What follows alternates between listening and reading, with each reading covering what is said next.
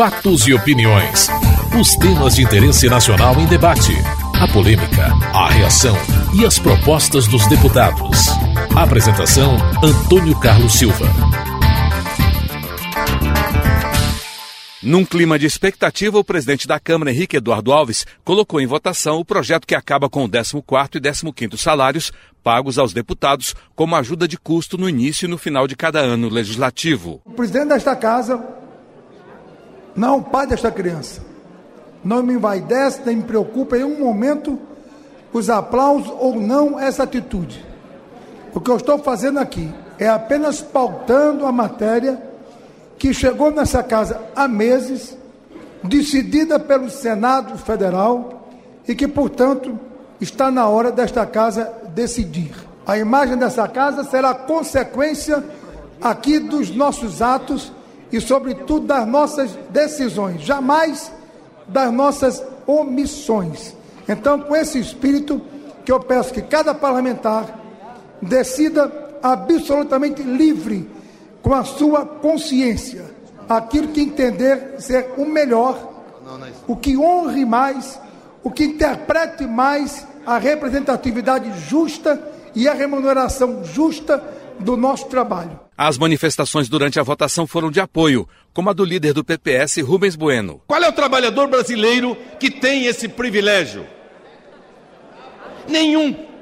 Se nenhum tem, não cabe a nós não importando o salário para aquilo que vai fazer, que é o cumprimento do seu mandato, mas ter salários a mais do que qualquer outro. Daí então, ter a consciência de buscar responder para a sociedade o que o presidente está propondo, dando esta resposta de respeito àqueles que pagam impostos, àqueles que trabalham de sol a sol, ganham o salário mínimo, e às vezes nem ganham o salário mínimo às vezes nem registro tem. O líder do pessoal, Ivan Valente, também defendeu o fim da ajuda de custo. Essa votação inicia, senhor presidente Henrique Alves, um momento em que o parlamento quer dialogar com a sociedade. Já é tarde. Pessoal, logicamente é favorável a extinção do 14 e 15 salário. Nós temos pautado isso há muito tempo na reunião de líderes. Entendemos que já devia ter sido votado há muito tempo não tem trabalhador que compreenda por que nós seríamos só os privilegiados a receber esses salários. O 13 terceiro é justo. O deputado Regufe do PDT do Distrito Federal foi ao microfone para lembrar que já não recebia ajuda de custo há tempos. O deputado Silvio Costa disse aqui que nós iríamos votar um projeto aqui e que todos os deputados dessa casa sempre receberam o 14 e o 15 e que agora todos iriam votar. Eu quero deixar claro que eu, desde o meu primeiro dia nessa casa, nunca recebi o 14 nem o 15 Silvio Costa, do PTB de Pernambuco, alfinetou. Eu quero pedir desculpas ao deputado Riguf e quero também que ele peça desculpas ao deputado Ninho, ao deputado Chico Alencar eu não sei quantos não receberam. Eu não sou contador da casa. Então me desculpe e peça desculpa aos que não receberam. Vossa Excelência não vai virar a estrela daqui. Para o líder do PSDB, Carlos Sampaio, a medida é moralizadora. Se no passado existia uma justificativa, se no passado existia uma fundamentação legal, senhor presidente, Hoje isso não se apresenta. Nos dias de hoje, isso é injustificável, isto é inconcebível, isto é indefensável. Não é com uma boa mídia, não é com uma boa agência de publicidade que vamos mudar a imagem desta casa. É com postura e uma postura que reaproxime o parlamento da sociedade, que volte a dar os créditos que o parlamento perdeu junto à sociedade.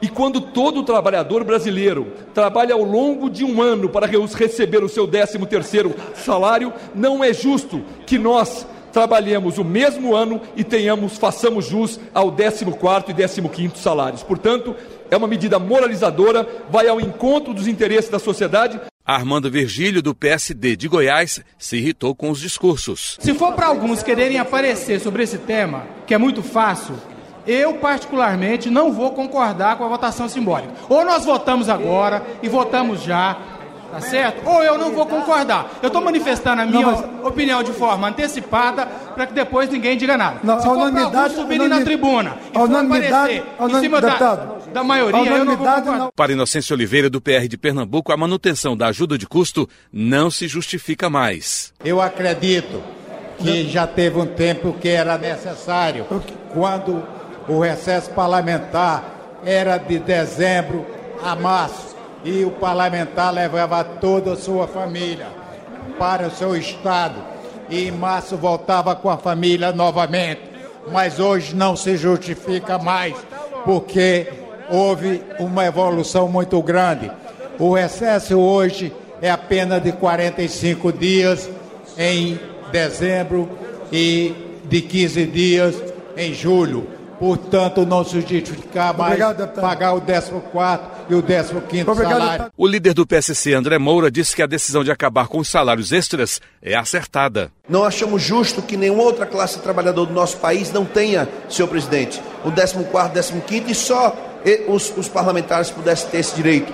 Todos os trabalhadores do nosso país trabalham no todo para ter direito a um 13 terceiro e entendemos que não era justo que os demais trabalhadores, como nós, nós da mesma maneira, nós também não tiramos direito ao 14 15 Então, em nome da bancada do PC, senhor presidente, queremos aqui lhe parabenizar.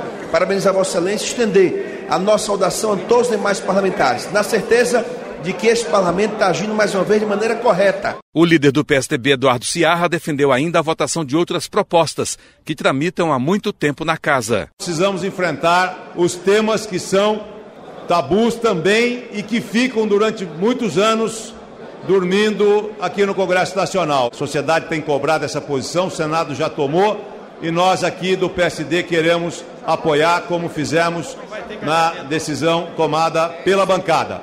E essas e outras matérias precisam ser trazidas, mesmo que não tenha consenso, porque este é o parlamento em que o contraditório tem que se estabelecer e votar aqui matérias que não sejam somente o consenso entre todos os líderes. A proposta foi aprovada por unanimidade. Como já havia sido aprovada no Senado, segue para promulgação pelo Congresso. Agora, os deputados continuarão recebendo apenas a ajuda de custo no início e no final do mandato. Você está ouvindo Fatos e Opiniões. Parlamentares do PT reagiram duramente à ação do Democratas, que cobriu no corredor de acesso ao plenário o banner do Partido dos Trabalhadores em comemoração aos seus 33 anos, com cartaz que cita o caso do mensalão ocorrido em 2005.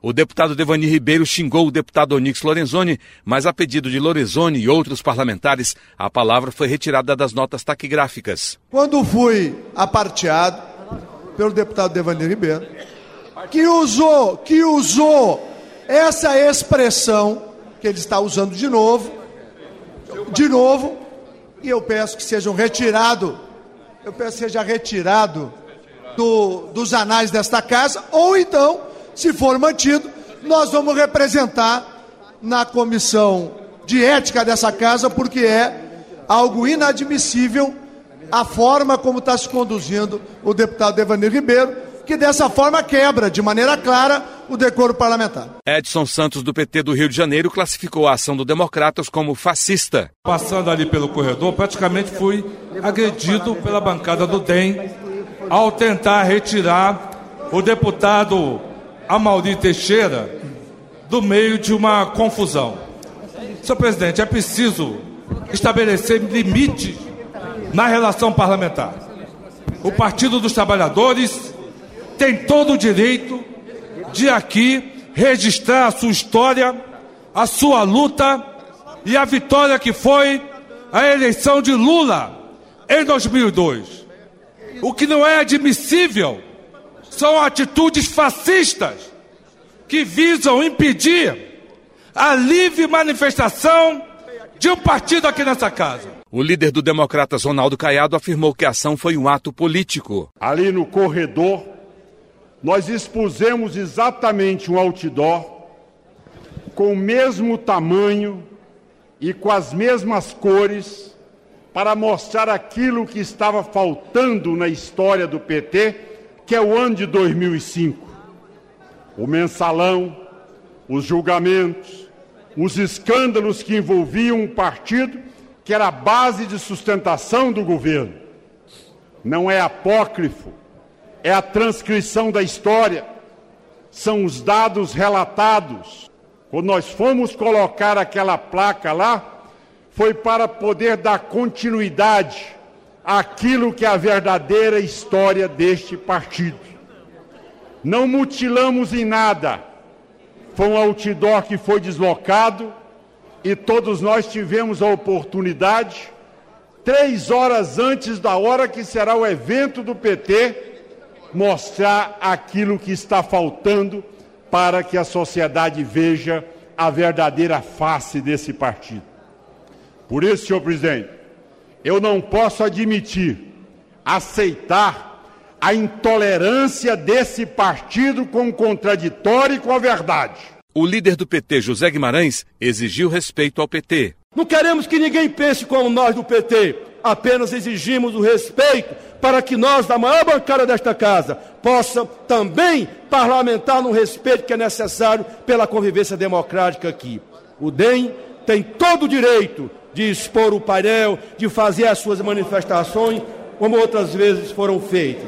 Mas pondero a Vossa Excelência, deputado Caiado, que esse não é o melhor caminho, esse não é o melhor método para estabelecer o confronto de ideias aqui dentro. Hoje é um dia comemorativo aos 33 anos do PT e que esta casa tem que, no mínimo, respeitar. Mesmo aqueles que discordam, mas é um direito, porque esse partido tem história, tem compromisso com o Brasil, tem compromisso com a democracia e, portanto, nós não vamos abrir mão desse legado aqui dentro. Para a líder do PCdoB, Manuela Dávila, o Democratas mostrou sua cara. A tradição democrática do nosso país e dessa casa sempre zela pelas comemorações dos aniversários dos partidos. Os partidos respeitam uns aos outros, os partidos comemoram a existência uns dos outros, porque sabemos que se existimos todos é porque a democracia existe, é porque comemoramos a democracia, é porque celebramos a democracia e é porque celebramos o espírito democrático do nosso povo e do nosso país. Os democratas que na semana passada fizeram o esparro, fizeram, diziam que não havia liberdade de expressão nessa casa, hoje deixaram a sua verdadeira máscara cair. São eles aqueles que não respeitam os partidos, são eles aqueles que não respeitam a liberdade de expressão, são eles aqueles que não querem sequer que um partido, com a tradição democrática do Partido dos Trabalhadores, celebre o seu aniversário e comemore os seus feitos. Você está ouvindo Fatos e Opiniões.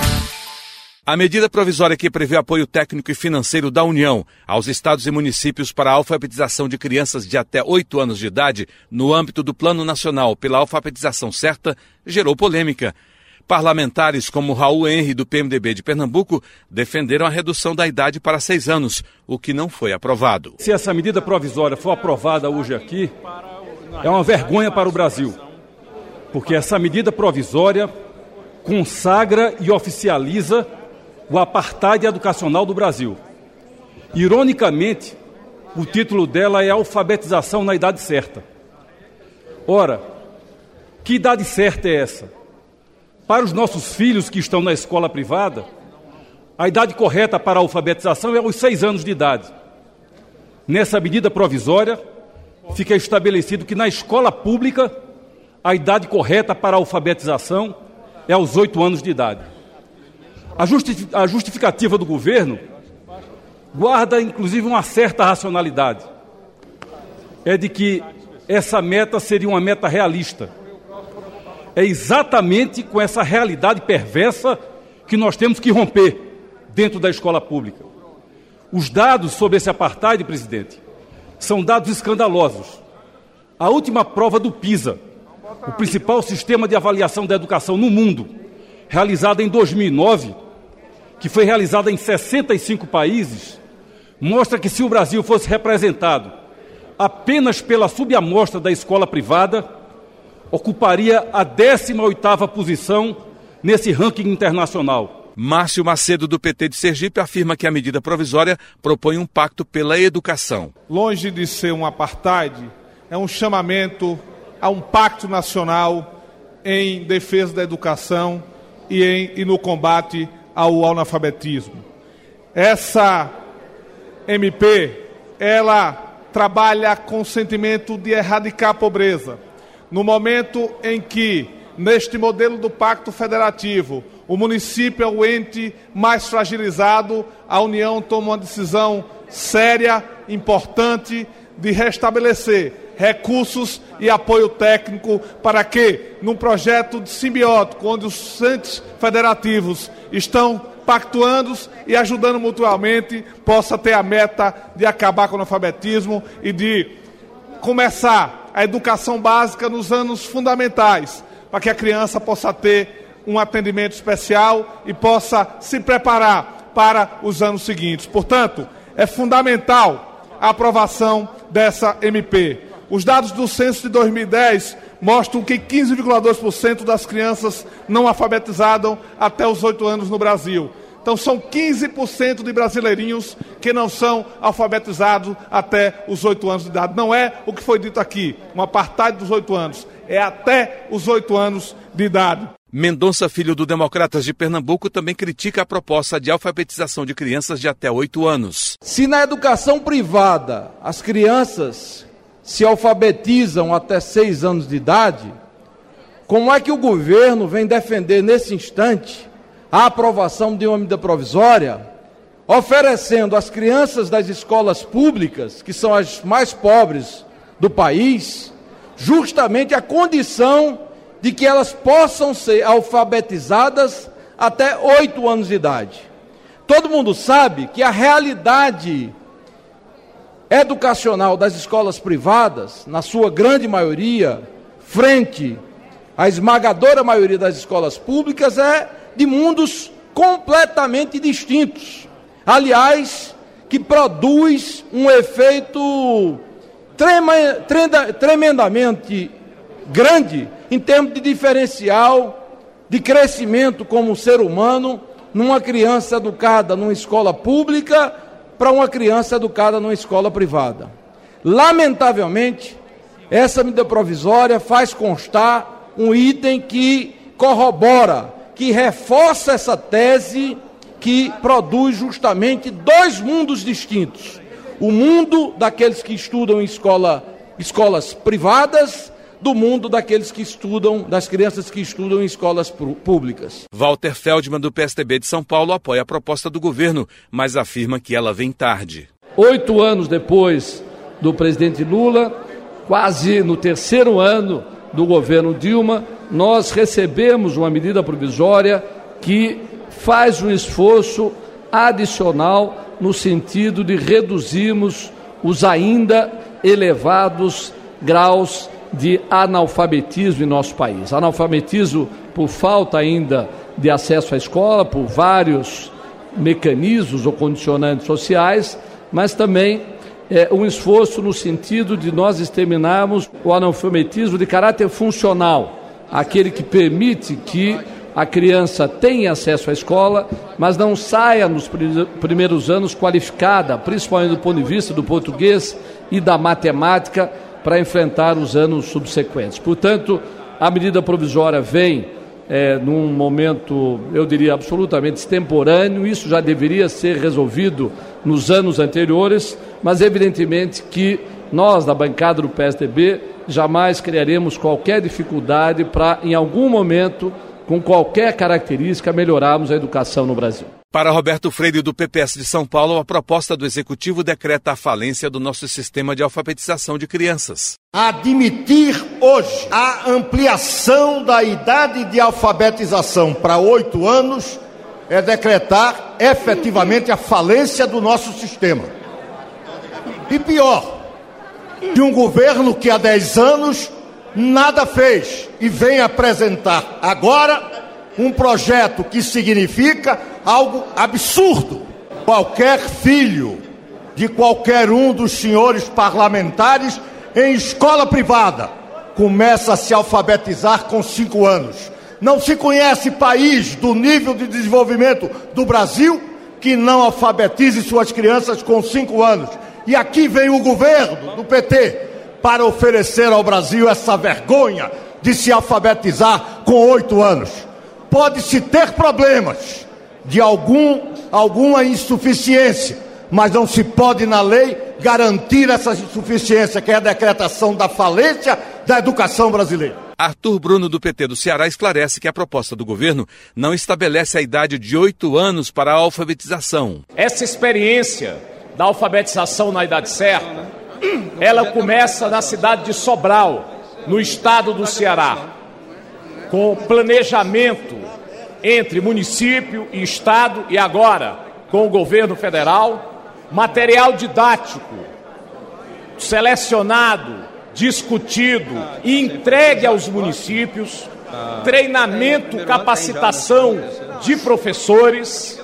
E o resultado, senhor presidente, é que o município de Sobral tem hoje uma das melhores educações fundamentais do país. O estado do Ceará tem hoje o IDEB, que é o melhor do norte e nordeste. Portanto, a alfabetização ela se dá aos seis anos. No primeiro ano, tenta-se no segundo e no máximo. Isso nós estamos estabelecendo um teto. Na prática, muitas das nossas crianças, com 9, 10, 11 anos, continuam analfabetas. E o que o governo Dilma está querendo é mudar com essa realidade, dando um prazo máximo. Mas não é só dando prazo, é dando recurso, treinamento capacitação, estímulo, premiação, assistindo os municípios mais pobres, para que essas crianças possam ser devidamente alfabetizadas. A medida provisória foi aprovada e segue para o Senado. Você acabou de ouvir Fatos e Opiniões, uma produção da TV Câmara. Edição e texto Antônio Carlos Silva e Eliane Breitenbach.